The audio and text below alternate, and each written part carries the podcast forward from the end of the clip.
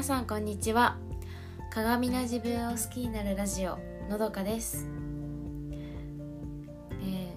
ー、おはようございます。今日はあのー、自分が経験した苦労とかを下の世代にもさせようとしてくる人なんでそうするのかっていうことについて考えたのであのちょっとシェアしようかなと思います。よくあの聞くのは、まあ、会社とかですよね。会社の上司がでかつちょっと年配の方があのー、なんか昔はこうだったみたいな。昔自分はこういうことを頑張って残業なんて当たり前であのー、なんだろう。例えば私が実際聞いた話ですけどあの営業とかでえっ、ー、とカーナビを使っちゃいけない。カーナビ昔俺の時なんてカーナビはなかったとかあの、道は自分で覚えるんだみたいな。あと国道は使うの裏道を行け。それで自分たちの時はやったんだみたいな感じの。そう。でそれを今のあの新人にもそういうふうに教えるみたいな。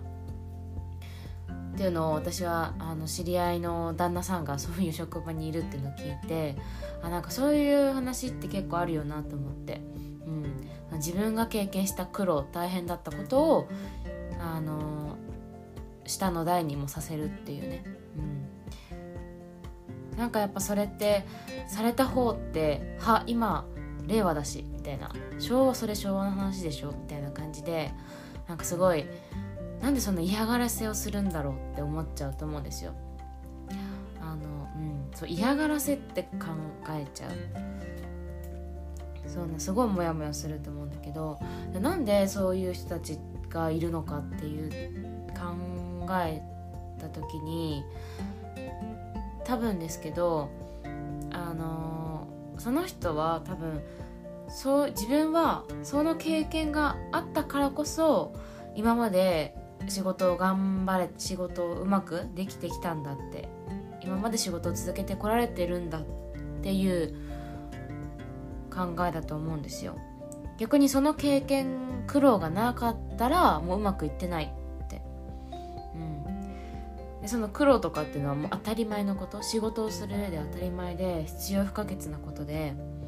そう。逆にそれをしないともっとあのー、うまくいかなくなるんじゃないかって思ってアドバイスをしてるつもりなんじゃないのかなっていう捉え方ができたんですよね。そう。で私なんでこのことを考えなんでそうするのかってねその上の世代の人たちが自分が経験した苦労を下の世代にもさせようとするのか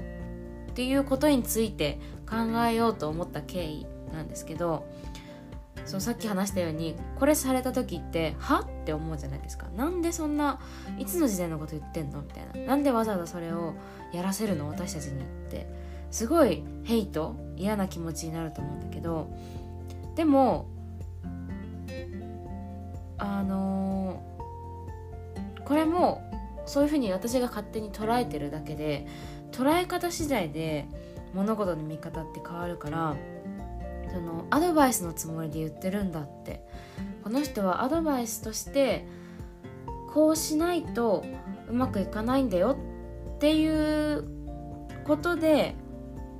あの言ってくれてるって捉えることができたらこれは感謝に変わると思うんですよね。あありがたいなこういうふうにあのすごく、まあ、言葉はきついかもしれないけど言ってることはきついけど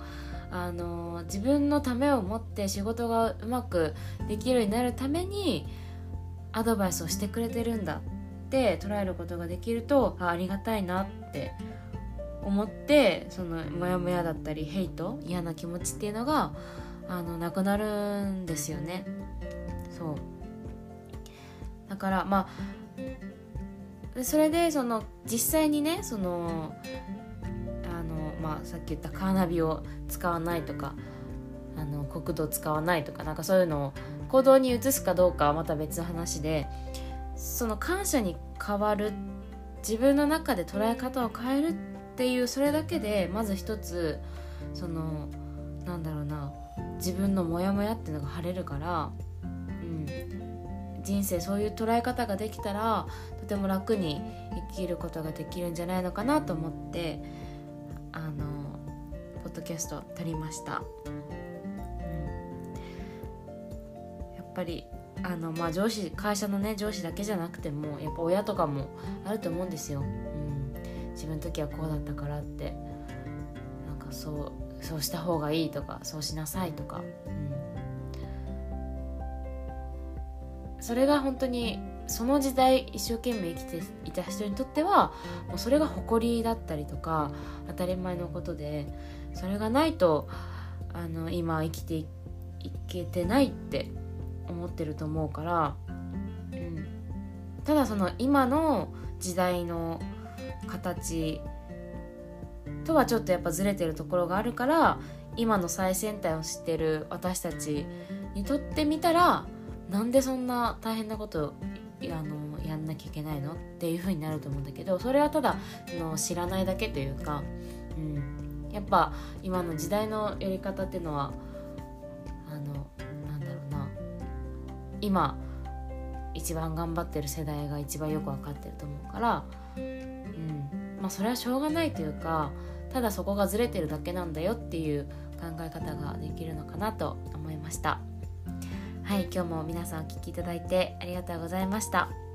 えー、それでは今日も、えー、素敵な一日をお過ごしください。